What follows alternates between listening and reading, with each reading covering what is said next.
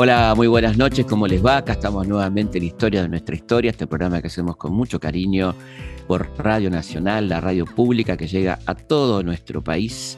En este caso, una enorme alegría de recibir a, un queridísimo amigo, nada más y nada menos que el doctor Daniel López Rossetti, y contarles que ha vuelto la serie Historia Clínica, se puede ver los sábados a las 20 horas por la TV pública, algo que nos tuvo como protagonistas y como en esta hermosa aventura. ¿Cómo estás, Dani? Un gusto tenerte acá.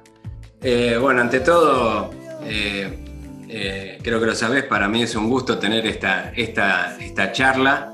y sí, a, quienes nos escuchan, que es en todo el país, le digo, la, trayectoria que, tuvimos con Felipe, como vos bien decís, en radio o en televisión, qué sé yo, pero particularmente eh, es un lujo para mí, porque yo no soy historiador.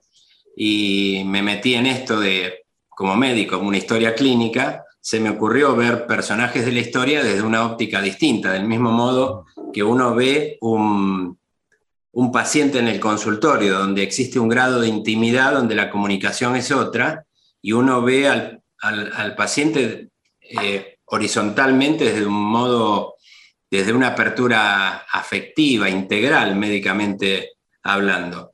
Pero yo, así que lo que quiero, quiero comentar alguna cosita, y es que cuando hice el primero de los personajes, de los 20 que me tocaron, eh, fue San Martín, y me costó muchísimo, me acredité como investigador en la Biblioteca Nacional, vos me diste una mano, Felipe, eh, y pude tener acceso a documentos, libros de, en fin, y me acuerdo, le cuento a tu audiencia, que quizás como, como médico neurótico eh, me costaba avanzar porque estaba como estudiando mucho, metiéndome mucho en el personaje y me costaba separar la paja del trigo.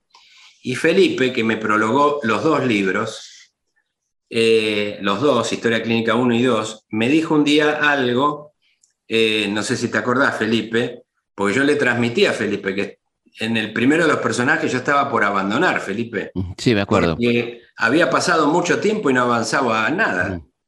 Y le daba vuelta, claro, porque yo no sé historia. Entonces sé lo que sabemos todos y me volví a sumergir porque me apasiona, pero eh, no avanzaba. Y Felipe me dijo en un momento, eh, Dani, vos no, no tenés por qué ser historiador.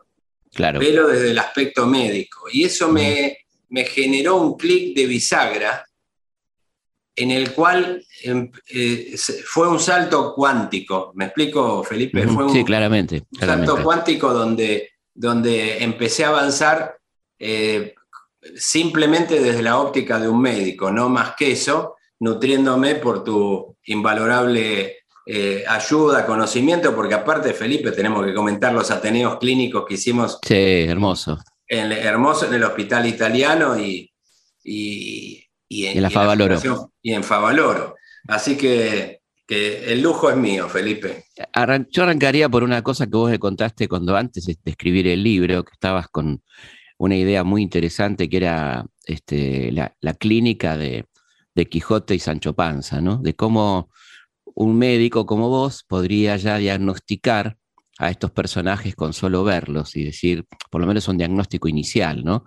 De qué tendría Quijote y qué tendría Sancho, que me pareció encantador cuando me lo contaste y está bueno compartirlo, ¿no? Vos sabés que el ejercicio eh, lo sigo haciendo en la UDH. A mí me toca dar clase en la unidad docente hospitalaria de la UBA, en nuestro hospital, y, a, los alumnos de psiconeuroinmunoendocrinología y de otra, la Asociación Médica Argentina, de Favaloro, etcétera y cuando estás con los chicos jóvenes, eh, les digo, imaginen en este momento, estamos en el aula, imaginemos que es un consultorio y que en este momento se abre la puerta y entra Don Quijote y Sancho Panza. Claro. Eh, Don Quijote con una armadura, con un escudo, con, un, eh, con, su armamento, con, y Sancho Panza como escudero, sin que digan nada, nada, sin que digan nada. ¿En qué patología piensan en cada uno? Y la verdad que da para deshilachar mucho, para empezar, porque si hoy, en, digamos, en el siglo XX, XXI, eh, ingresa alguien con armadura al consultorio, como mínimo, como está, mínimo loco. está loco. Claro, claro. Primero hay una psicopatía. Claro, como por lo menos hay algo, cosa que era cierto, porque en el en, eh, Don Quijote tiene más de 280 veces la palabra loco. Claro. Y de, hecho era un loco lindo. y, la, y, el hecho de combatir con los, con los, eh, con los molinos fue una condición psicológica de parafrenia, donde uno cabalga entre la realidad y la fantasía, y cuando Sancho le dice son molinos, y él dice no, son gigantes, los embiste, vuela por el aire, por las aspas del molino, y cae, y después va Sancho y le dice, yo le, le dije que eran molinos, y él mira y dice, ahora son molinos. este es un, encanto del mago Frestrón que quiso denostarme, ¿no? Eh, extraordinario, ¿no? Qué, extraordinario. Una obra escrita en 1605, ¿no? Qué, qué locura, qué maravilla. Sí, una maravilla. Y aparte, eh, eh, su autor, Miguel de Cervantes, sabía mucho de medicina, porque el padre era, sacaba muelas, o sea, era un, hombre que, era, barbero, y el barbero de entonces no solamente cortaba las barbas, sino que sacaba muelas. Y era sangrador también, ¿no? Claro. Barbero sangrador, digo, los que hacían las sangrías, ¿no? Claro, que hacían las sangrías, con lo cual tenía un expertise médico y no es casual que quizás haya elaborado la situación donde un asiduo y después enfermizo lector de novelas de caballería, eh, de tener un trastorno obsesivo compulsivo, haga una psicosis, se produzca una psicosis y se convierta en un, un loco lindo para defender las causas justas y, y defender doncellas. Totalmente. Es hermoso. Doncellas que, que él veía hermosas, ¿no? Claro, claro. El, caso de Dulcinea. Pero bueno, entra en el consultorio y ¿qué decimos? Entra más allá de la, de la armadura, ¿qué, qué podemos y yo decir? Los, incentivaba a decir qué patología formal de las que están en los libros de clínica médica podría tener cada uno. Claro. Y bueno, se van digamos, animando de a poco y algunos dicen, y el, escudero Sancho, si no tiene diabetes, colesterol alto, e hipertensión, le pegan el palo, ¿no? Claramente. Eh, y tendrá diabetes eh, em, eh, Don Quijote porque no tiene pinta, podría tenerlo. Podría ser una diabetes hereditaria de las que se traen desde el nacimiento, la llamada genética, la llamada diabetes tipo 1 Podría ser, pero no hubiera llegado a lo mejor en ese momento, en el siglo XVI, a esa altura de su vida. Eh, pero podrá haber tenido colesterol, sí, no, ¿por qué? ¿Puede ser hipertenso? ¿En qué porcentual de los casos sería hipertenso? Y así lo mismo, o sea, ¿qué es lo que uno siente cuando ve al paciente? Hasta que se siente y empieza a hablar, y al hablar y uno cuando hace el interrogatorio, nos decían los maestros en el hospital de clínicas que el 90%, 80% del diagnóstico se hacía escuchando al paciente. Entonces ese sigue siendo un ejercicio lindo, ¿no? Y otra cosa con la que te metiste antes de entrar con los personajes de historia clínica fue con el cerebro de Da Vinci, ¿no? ¿Cómo fue esa experiencia? Eh, fantástica. O sea, a mí eh, es una de mis... Si uno pudiese viajar en tiempo y espacio, y alguna vez lo hablamos cuando volamos un día a presentar historia clínica juntos a Mendoza, ¿te acordás? Sí, cómo no, sí que, terminamos llevando como historia clínica un Martín Fierro federal. Sí, totalmente. Y que fue una experiencia muy linda.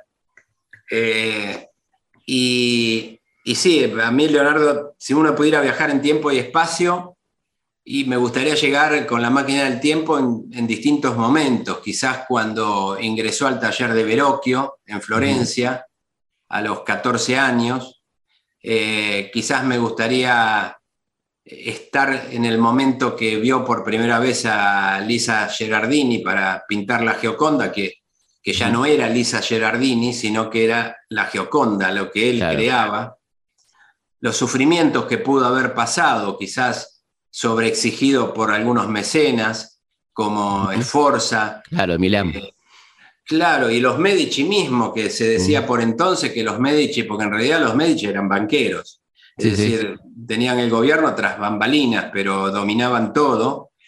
y había un, dicho por entonces que era que, déjame acordar, Felipe, pero era algo así como que los Medici te dan todo, pero después te lo sacan, porque al final se lo terminaron enviando a Esforza como si fuera una moneda de cambio para mantener buena relación entre Florencia y Milán. Eh, y después Francisco I también, ¿no? Y Francisco, Francisco I fue el, eh, fue un golazo para, para gracias a, la vida, para Leonardo, porque Francisco I, que tenía el en el momento que él que Leonardo tenía, murió a los 67, ponele 62, 63 años, es cuando le propone ingresar a la corte. Y lo único que le pide, Francisco, y Francisco I tenía 20 años, era un pibe, y lo único que le pide era poder conversar con él, de lo que lo respetaba. Entonces vivió los mejores momentos de su vida en Clos-Lucé, en Amboise, cerca del castillo de Amboise, a 5 o 6 cuadras de donde estaba Francisco I, y la habitación de al lado de Da Vinci era de la hermana, de, dormía la hermana de, Francisco I, ese era el grado de, respeto que Francisco I le tuvo a, Da Vinci, ¿no? A Leonardo, un genio, un genio en todos los sentidos, ¿no? Un tipo realmente que estaba a destiempo probablemente, ¿no? Y Adelantado. Me da la, impresión, em, que me, me, gusta también interpretarlo médicamente desde la identificación de género y la, sexualidad, porque él era homosexual. y, la psicobiología y la psicología eh, femenina tiene determinadas características, Felipe, y la masculina también. Puede, obviamente es un continuo, obviamente es un continuo, pero a mí me da la impresión, así como eh, uno observa que un grupo de hombres en un área de trabajo se agrega, se agregan mujeres y ese grupo trabaja mejor. Y en un grupo de mujeres se agregan hombres y trabajan mejor. Como que cada, cada perfil, el hombre gerencia por objetivos desde el punto de vista de la psicología, la mujer lo hace por procedimientos, uno no es mejor que el otro, son diferentes y complementarios, las diferencias podrán ser individuales, pero no lo que el género dicta, pero a mí me da la impresión que un genio como Leonardo, que imaginó una, máquina de combate, que imaginó el helicóptero 500 años antes de su desarrollo, que imaginó el automóvil. Escafandras de buzo, máquinas de volar, eh, bombardas para mandar, este, para combatir, eh, pero que aparte escribió libros de cocina, que tocaba que fabricaba instrumentos, desde un laúd hasta una lira, y tocaba magníficamente bien la lira, y, podía pintar como el mejor, eh, me parece que es la conjunción mental de las capacidades integrales del ser humano. Si, si mandásemos una nave espacial a los confines del universo, tendría que ir el hombre de Vitruvio o una imagen de él, porque creo que es la representación de, de la, del ser humano entero. ¿no? creo que su, su, enorme capacidad tiene que ver con la conjunción eh, y la sumatoria algebraica de las habilidades del hombre y de la mujer. Un genio, por supuesto. Bueno, hablemos ahora sí de, la, de las historias clínicas, y vos habías mencionado San Martín, que, bueno, la historia clásica niega eh, sus enfermedades porque tiene que ser un, hombre perfecto, este, militar, y no, puede haber tenido nunca problemas de salud, ¿no? Y sin embargo, es una persona con una historia clínica tremenda, llena de, problemas, este, que está bueno que los conozcamos, ¿no? Cuáles fueron esos problemas, y, sin embargo, yo creo que es un error gravísimo, ¿no? Negarlo, porque además habla de la capacidad de superación que tuvo este hombre, porque lo, hizo, lo que hizo, la hazaña, las más grandes de la historia, la hizo con esta patología encima, ¿no? ¿Y de qué estamos hablando? ¿De qué patologías? Bueno, como decía, vos lo sabés mejor que yo, como lo decía Mitre, Bartolomé Mitre, eh, tuvo todas las enfermedades que uno podría imaginar. La verdad que creo que si, viste como el doctor House que pone una enfermedad en el pizarrón y abajo cuatro o cinco diagnósticos posibles más y todos los residentes discuten sobre el caso, los médicos aprendemos de estudiar y de ver casos y de escuchar pacientes. Y, yo creo que si el doctor House lo hubiera visto a San Martín, se asusta. O sea, hubiera repasado eh, toda la patología. El doctor House hubiera hecho todas las series de Doctor House se podían haber hecho con las patologías de, San Martín, con lo cual lo agranda, ¿no? Cuando, cuando él manifestaba su insomnio, y yo no entendía por qué podía tener insomnio, si era una cuestión endógena, era una cuestión psicológica, si era una cuestión emocional, eh, eh, si era una cuestión neurológica. Y un día leyendo estos documentos ahí en la Biblioteca Nacional, eh, encuentro una frase de él que me dio el diagnóstico, cuando decía lo que me quita el sueño no es el enemigo, sino como cruzar esas altas montes. Lo que no me deja dormir, claro. Lo que no me deja dormir, son, esos son esos montes. Eh, o sea, él como quedaba que después iba a hacer lo que tenía que hacer y, a mí me impresionó una vez, una vez que vos me dijiste, ¿vos te acordás, Felipe, cuando me dijiste, estaba tan bien planeado que si San Martín moría antes, el día anterior, salía, todo, salía todo igual. ¿Te acordás que me dijiste Exactamente, exactamente. Lo planeó con un año de anticipación, con los más mínimos detalles, ¿no? Pero además, qué, qué bueno que, él confiese sus temores, ¿no? Qué, qué honestidad. Eh, decir, lo que no me deja dormir son esos montes. Sería un loco si no, si no estuviera preocupado por cruzar la, la segunda cordillera más alta del mundo con 5.000 personas, ¿no? Claro, y, pero sí, las enfermedades fueron muchísimas, como a lo mejor aprendíamos en el, en el, primario, en momentos en, camilla. Él tuvo en su vida obviamente accidentes, heridas de guerra, asma, gota, eh, ataques de tipo reumático, cólera, fiebre tifoidea. Eh, asma, ¿no? Asma, eh, hemorragias digestivas tuvo muchas veces, de hecho es la, causa que lo llevó a la muerte. Eh, cataratas, fue operado por Gigal en, París, eh, o sea, él no veía, ya casi no veía y lo operan, aunque parezca mentira, en ese momento se operaban las cataratas, pero la operación que se hacía, porque seguramente los oyentes van a decir, ¿cómo? ¿Se operaba las cataratas? Sí, porque las cataratas se llaman cataratas porque uno ve como si fuera a través de una catarata, es decir, nublado. Y eso se produce porque el cristalino, que es la lente que está en el ojo, eh, se va poniendo opaca.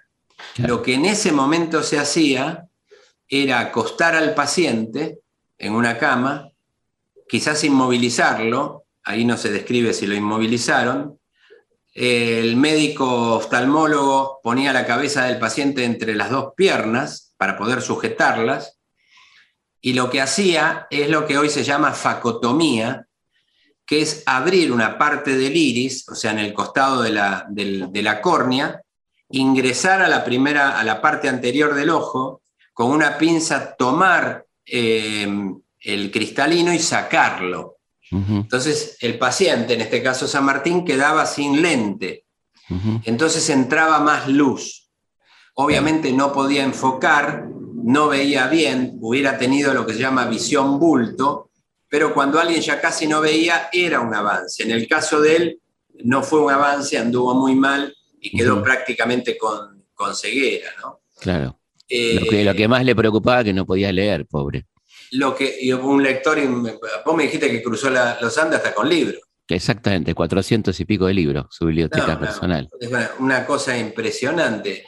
El, y el hecho del asma que hacías notar vos, que en algún momento se pudo haber confundido si en un momento tenía tuberculosis, eh, como, como su esposa, em, que al final ella murió de tuberculosis, monasterio donde hoy, donde, hoy es el Hospital Muñiz, que era una quinta de los padres.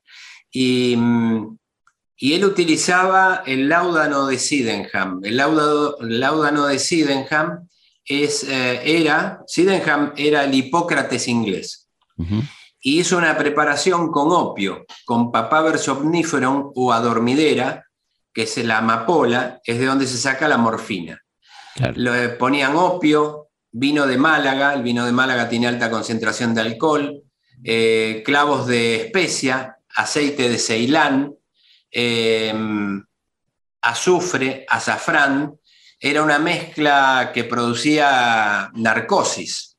E incluso más de una información daba a entender que eh, San Martín era adicto. Claro. Y mm, recuerdo que en la mm, en Felipe, en, la, en el Museo de la Rambla en Mendoza, había eh, un eh, cuadro pintado donde él estaba con una balanza haciendo preparados farmacéuticos, posiblemente homeopáticos, porque él, como una vez vos dijiste, siempre estuvo en todo adelantado, en armas de guerra, en estrategias, también en medicina. Su amigo Ángel Correa le había regalado un botiquín homeopático del cual vos y yo tenemos copia fiel. Sí, yo gracias a vos y a, tu hija. Salió lindo, y después lo contamos en todo caso, pero lo copiamos del, Museo de la Rambla. Y em, eh, la directora del museo me dijo que terminaron sacando ese cuadro porque se había corrido el hecho de que San Martín era adicto por el sobreuso del láudano de Sydenham, de opio a dormidera o papavero somniferum, eh, cosa que obviamente no es así porque una persona con adicción no maneja a 5.000 hombres como decís vos. No, aparte no podría haber hecho ni la cuarta parte de lo que hizo, ¿no? obviamente no. O sea, lo usaba, lo usaba como calmante, claramente. Lo usaba como calmante eh, y, sobre todo para, también para su asma, pero también para los dolores articulares. En la batalla de Chacabuco, al día siguiente, él escribe que casi no podía escribir por los dolores de tipo reumático que se pudieron haber agudizado por el, por el combate. Pero las enfermedades que tuvo eh, fueron enormes y después aprendió a preparar medicamentos homeopáticos. Eh, el botiquín homeopático se lo regaló un amigo, Ángel Correa, y se lo regaló entre 9 y 10 años después que el doctor Hahnemann haya desarrollado la homeopatía en Alemania. O sea que estamos usando algo absolutamente nuevo. Novedoso. Y la causa, la causa, porque después tuvo una vida longeva, ¿no? 72 años para la época es muchísimo. Este, y, el, motivo de la muerte finalmente, ¿cuál fue?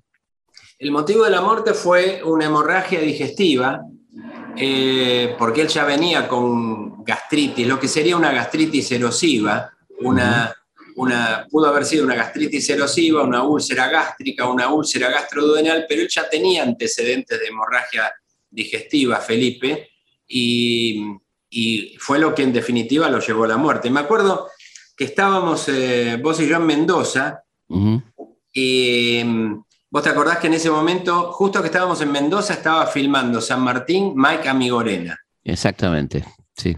Que lo hizo bárbaro. Sí, sí, genial.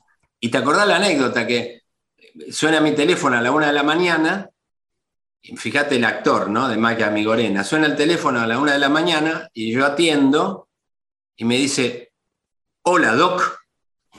Yo no identifiqué un paciente, obviamente, hola Doc. Y me dice, Mike, mañana me muero. Y, yo estaba medio dormido y me costó. Eh. ¿Cómo, cómo? No, porque mañana filmamos cuando me muero. claro. Ah, le digo. Y era la una de la mañana. Claro, claro. y le digo, y escúchame. San Martín, ¿murió con los ojos abiertos o cerrados? Ya. Le digo, mira, Mike, yo no estaba. La verdad que no, no sé. El único que tenemos constancia que murió con los ojos abiertos fue el Che Guevara. Claro. Y que incluso el hecho de ascenderlo en el helicóptero después, en los patines del helicóptero, el Che Guevara, consolida ese rigor mortis porque cada, cada 300 mm, metros de, cada 100 metros de altura la, la temperatura baja 1.8 grados, con lo cual eh, se consolidó. Pero no tengo certeza, pero eh, no sé por qué me preguntás eso. Y me dijo, no, porque me gustaría morir como, mirando, como San Martín mirando al horizonte, con los ojos abiertos. Y le digo, mira, tuvo una hemorragia digestiva, pudo haber muerto en shock y pudo haber muerto con los ojos abiertos.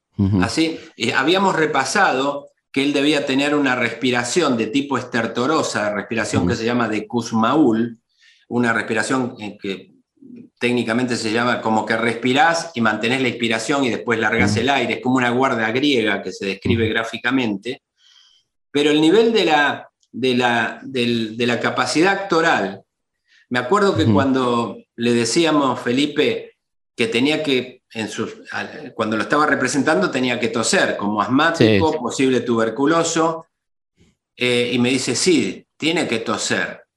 Le digo, sí, ojo, un general de la nación que va a combate. Ah, me dice. Entonces, ¿sabes qué? Tiene que toser, pero cuando tose se tiene que tragar la tos y llevarla para adentro, como mi abuela cuando tose en misa. Qué grande. Un maestro, y yo después lo veía toser y tosía para adentro y lo hacía muy bien. Sí, fue un capítulo maravilloso ese, totalmente, ¿no? Vamos a una pausa y seguimos aquí en Historias de nuestra historia. Historias de nuestra historia, con Felipe Piña, por Nacional, la radio pública. Los hechos, los lugares, los personajes son muchos. La forma de contarlos, una sola Historias de nuestra historia. Con Felipe Piña. Por Nacional. La radio pública.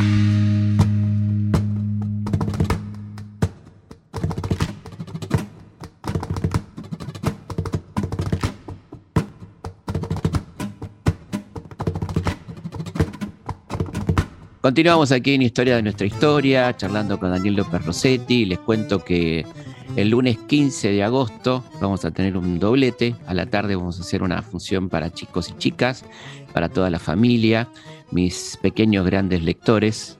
Eh, va a ser eh, Los cuentos del abuelo José, un homenaje a San Martín, como hicimos en el auditorio de Belgrano, con Belgrano. Acá vamos a hacer, este, porque la fecha manda, estaríamos ahí a dos días del 17 de agosto, el lunes 15 feriado. Esto va a ser en el Teatro Astros, así que están todas invitadas, invitados a acompañarnos. La verdad que fue hermosa la experiencia en el Auditorio Belgrano, con mil y pico de, chicas y chicos con sus papás, sus tíos, amigos y demás. Y eh, fue muy impresionante y emocionante cómo participaron el público, la platea infantil, cómo participó, cómo se iba adelantando lo que yo iba contando de Belgrano. Terminamos todos este, profundamente emocionados. Va a haber música, va a haber este, actores, bueno, va, va a ser una fiesta el 15 de agosto a las 15 en el Teatro Astros.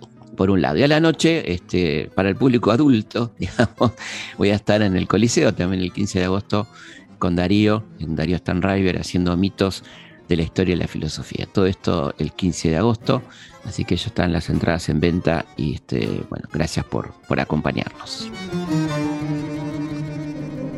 Felipe Piña hace Historias de nuestra historia por Nacional AM870, la radio pública.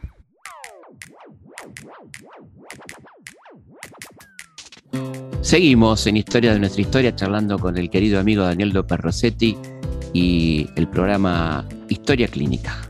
Ahora hablemos del otro con el que, del que hicimos también el, el seminario, este, el Ateneo Médico, que fue nuestro querido Manuel Belgrano, hombre con, muchísimos problemas de salud también. Ese fue extraordinario. Lo, que me gustaría contar es, a, tu, a tus seguidores y a tu audiencia, que son muchos, de qué se trata una Yo les quiero contar a ustedes lo que hicimos con Felipe. Lo que, hicimos, lo que voy a decir ahora fue una joya médica. O sea, una joya médica. ¿Qué es un Ateneo médico? Un Ateneo médico es cuando los médicos del hospital se reúnen en el anfiteatro y un médico presenta a un paciente, la historia clínica de un paciente que falleció y que se va a discutir eh, qué enfermedad tenía, de qué falleció, qué dio la autopsia y si el tratamiento fue correcto. Entonces, hay un médico que presenta al paciente y después se abre a discusión la última palabra la tiene el anatomopatólogo que tiene la autopsia, que por una cuestión de ética profesional nunca se lo revelan al hospital, sino hasta el momento en que se hace el Ateneo, para que todos los médicos que se equivocan se equivoquen bien y se ensarten bien y se equivoquen y aprendan del error. Entonces nosotros hicimos dos Ateneos médicos que extraordinarios, pero el Ateneo médico fue fabuloso porque a mí me tocó darlo como médico, pero Felipe como historiador. Y estábamos en el presentando el paciente y yo presentaba una característica del paciente y Felipe decía el momento histórico que el paciente debía tener. Entonces un slide era, por ejemplo, Belgrano, poner una radiografía de Belgrano, en ese momento no existía la radiografía, pero como Belgrano tenía una insuficiencia cardíaca grado 4, seguro tenía agua en los pulmones y como dijo antes de morir en algunos escritos, paso la noche en pervigilio, eh, con el tórax para arriba tratando de respirar, debía tener acumulación de líquido, edema de pulmón por insuficiencia cardíaca. Entonces yo ponía una radiografía de insuficiencia cardíaca y decía, si viajásemos en tiempo y espacio, la radiografía de Belgrano sería esta. Si viajáramos en tiempo y espacio, el electrocardiograma y buscaba un electrocardiograma propio de esa patología. Pero lo lindo de esto, porque un Ateneo así es un Ateneo común, lo lindo es que Felipe, al lado de cada cuadro, cada slide que yo ponía, Felipe ponía un slide con el contexto histórico. Y yo me acuerdo que el jefe de, eh, en el hospital, en el hospital, fue en la de Belgrano, en el hospital italiano, el jefe de eh, hemodinamia, estos que ponen, viste, los catéteres en el corazón, eh, eh, los este, stent, Berrocal, el doctor Berrocal, estaba atrás mío y me toca el hombro y porque ya los médicos estaban discutiendo el caso clínico, vos estabas sentado al lado y él me toca el hombro y yo me doy vuelta pensando que me iba a hacer una pregunta médica o algo así. Y me dijo, Daniel, hermoso. Porque lo que se estaba viendo era de un lujo tan lindo, porque fue... verla, cuando, cuando se hace un Ateneo clínico no se pone el nombre del paciente por una cuestión de ética. Entonces se pone paciente masculino de tal edad. Pero acá, por estas circunstancias particular, cuando pusimos la foto, el paciente masculino fallecido de 50 años era Belgrano. Claro. Y ver en el auditorio del hospital italiano, con todos los capos del italiano y todos los estudiantes, los eh, residentes del italiano, ver la foto de Belgrano y a vos escuchándote hablar. Fue, fue emocionante. Y muy emocionante. había, mucha, había mucha emotividad, ¿te acordás? Porque, porque Belgrano despierta una cosa de mucha empatía, ¿no? Uno, uno este, le despierta una fuerte empatía a este personaje este, que vivió su vida para los demás, ¿no? Una, cosa de, una enorme solidaridad, de una enorme preocupación por los otros, y con tantas enfermedades, ¿no? Contanos algunas de las patologías que tenías. Bueno, el, sí, yo coincido con vos, eh, te despierta cariño porque, creo decirme, corregime, pero fue fue militar de casualidad, es decir, él venía de otro lado y tuvo que empuñar un arma, ¿no? Exactamente, sí, sí, tal cual. Y de una bonomía y de un respeto hasta por el enemigo. Absolutamente, sí, de la dignidad humana pocas veces vista, exactamente. Y aquí yacen los restos de, la, batalla de Salta, los, nuestros y los de ellos. Exactamente. y el médico de él, Rige, que atendió también enemigos después de atender a los nuestros de algún modo. Sí, sí. Eh, las patologías de él fueron múltiples porque su diagnóstico, escrito en los libros del protomedicato del Río de la Plata, era de sífilis, que era una enfermedad absolutamente común, la enfermedad venérea, que venía de Europa, la enfermedad venérea era, eh, no debía haber nadie que no la tuviese en alguna medida o en las distintas características. Y la enfermedad venérea de sífilis producida por un, germen que se llama espiroqueta, eh, tiene tres etapas evolutivas.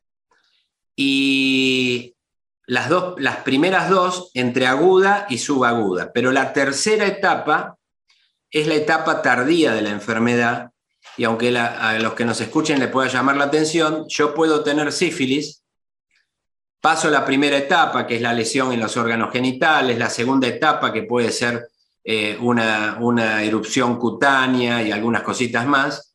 Después me curo espontáneamente y esto a lo mejor me pasa a los 20 años, como pudo haber pasado con él, es un número real, y solo 25 o 30 años después la enfermedad vuelve a aparecer, pero esta vez lesionando muy agresivamente, mordiendo distintos órganos y sistemas, que pueden ser los huesos, los pulmones, el cerebro, las articulaciones, los vasos sanguíneos y el corazón. A él le pasó en el corazón. Y las cuerdas vocales también, ¿no? las cuerdas vocales también.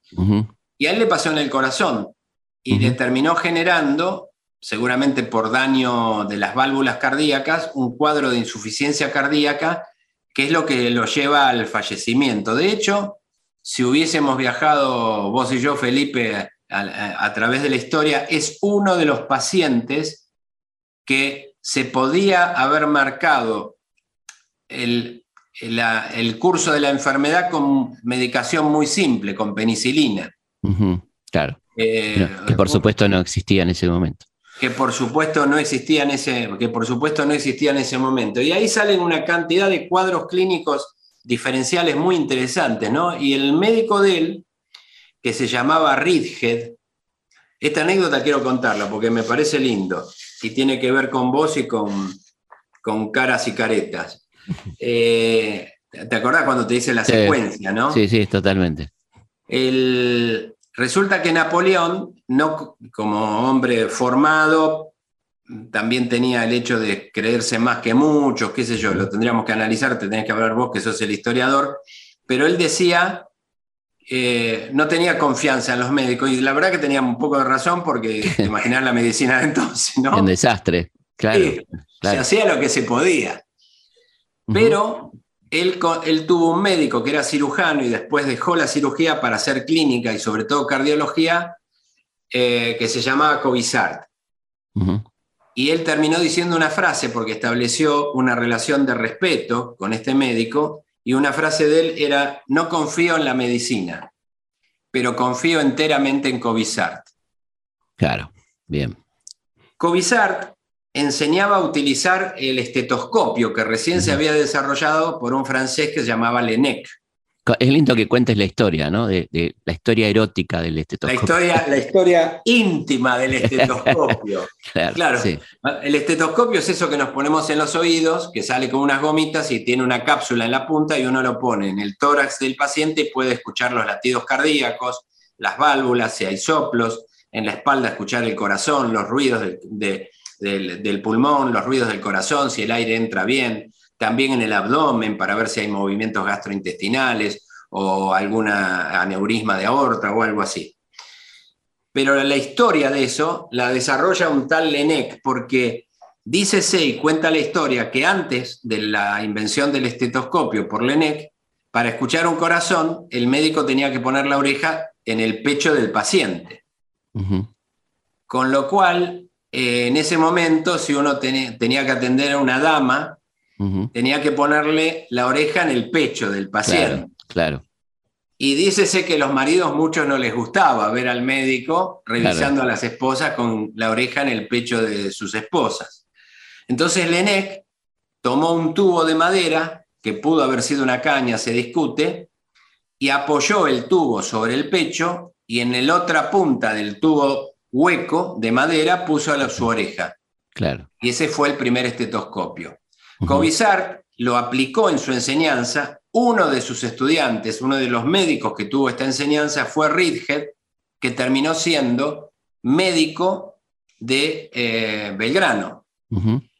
Quiere decir que la medicina que atendió, es decir, la calidad médica, la calidad científica, los conocimientos de ese momento en la Europa que atendían a Napoleón fueron los mismos que tuvo acceso Belgrano a través de Ridhead. Sí. Cuando Belgrano fallece, y acá donde entras vos, Felipe, vos escribís en uno de tus libros y en una de las versiones que es para chicos, que es muy lindo porque tiene dibujos, donde dice en la última hoja, donde un médico que era Sullivan, eh, decía, eh, transcribía a Ríged, le decía, doctor, usted tiene razón, y ahora viene en qué tenía razón. En ese momento el diagnóstico, como no existían radiografías, ecografía, electrocardiograma, el diagnóstico era clínico.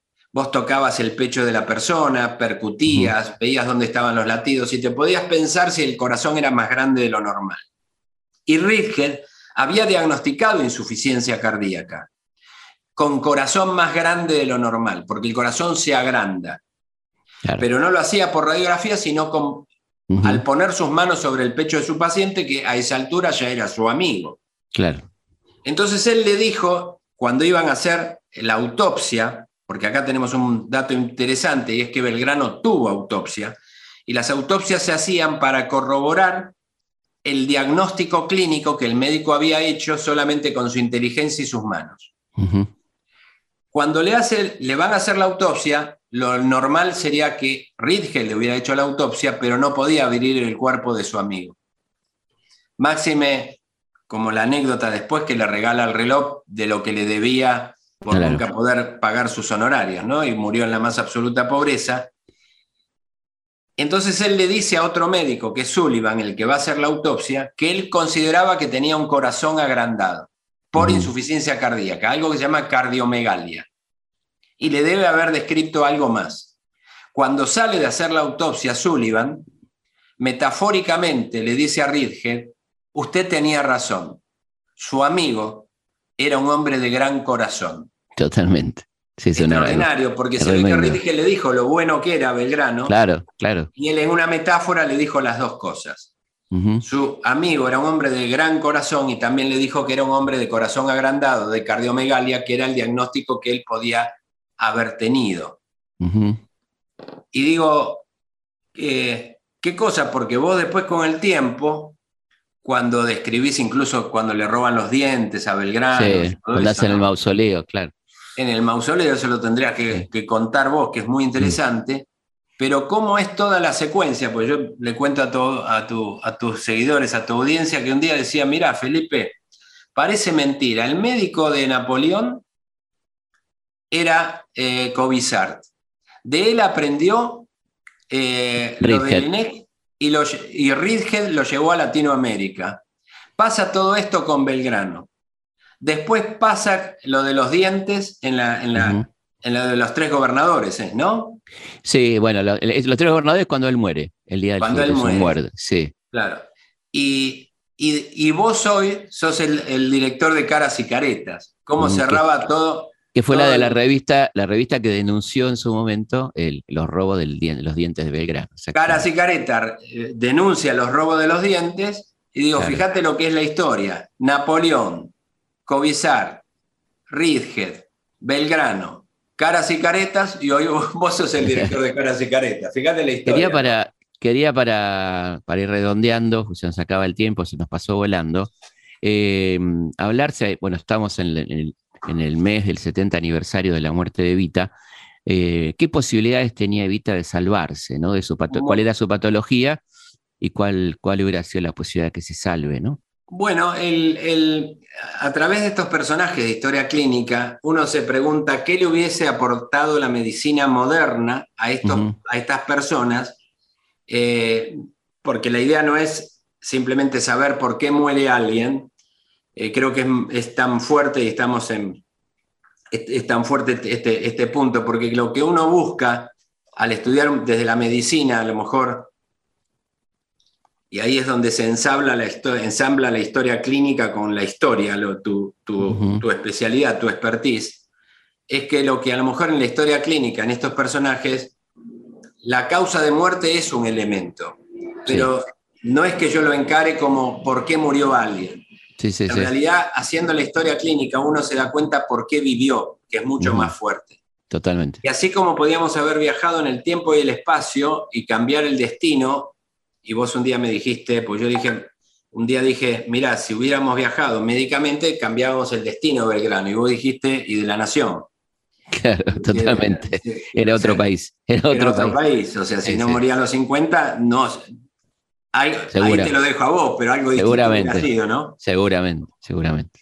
Con Evita es lo propio porque ella muere de cáncer de cuello de útero, de las complicaciones del cáncer de cuello de útero, tuvo mala atención médica y su madre, que tuvo lo mismo, la sobrevivió.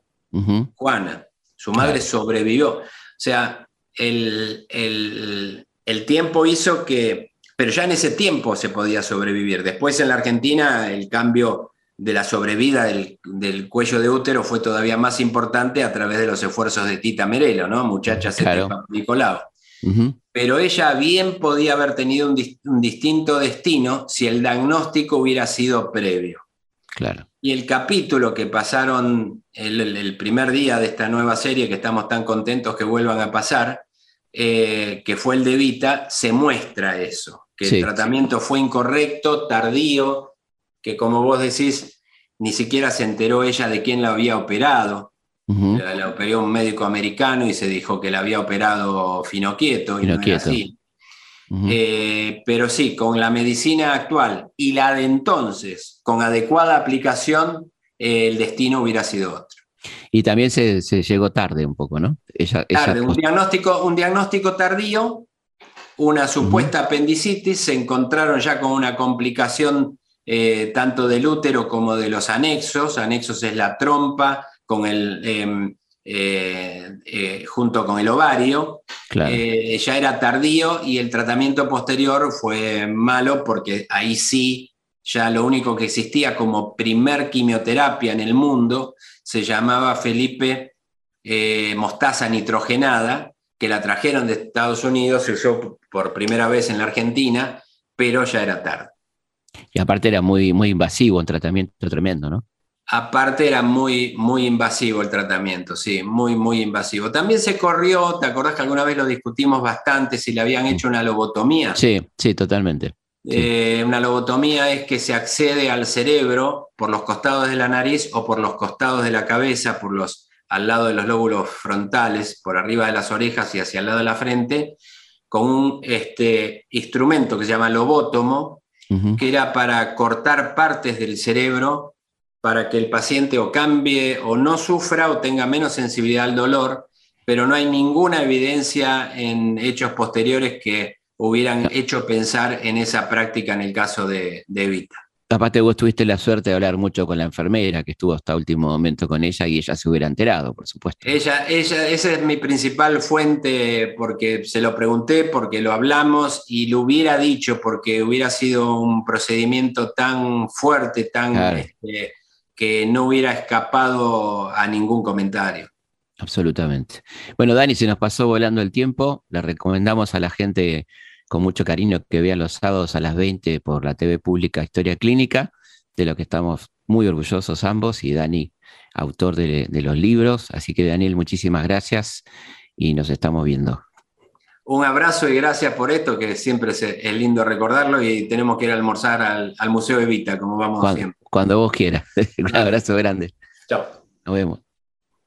Bueno, estamos llegando al final del programa. Espero que se le haya pasado volando y, divertido como nos pasó a nosotros con esta charla eh, tan apasionante sobre personajes de la historia universal y argentina y sus historias clínicas. Y recordamos que pueden verlo los sábados a las 20 eh, por Canal 7, todos los sábados. Un abrazo enorme y nos volvemos a encontrar como siempre aquí en Historias de nuestra historia todos los viernes a las 22. Muerte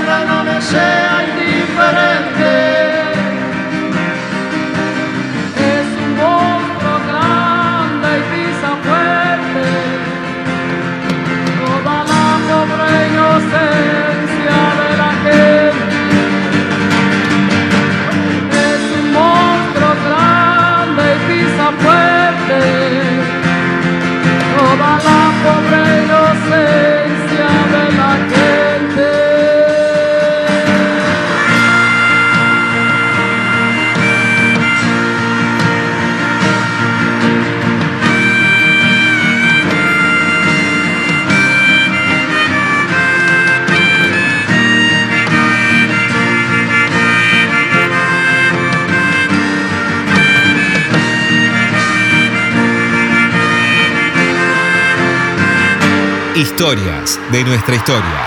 Conducción, Felipe Piña. Gracias. Producción. Vamos, vamos. Cecilia Musioli. Archivo, Mariano Faín. Edición, Martín Lesuti.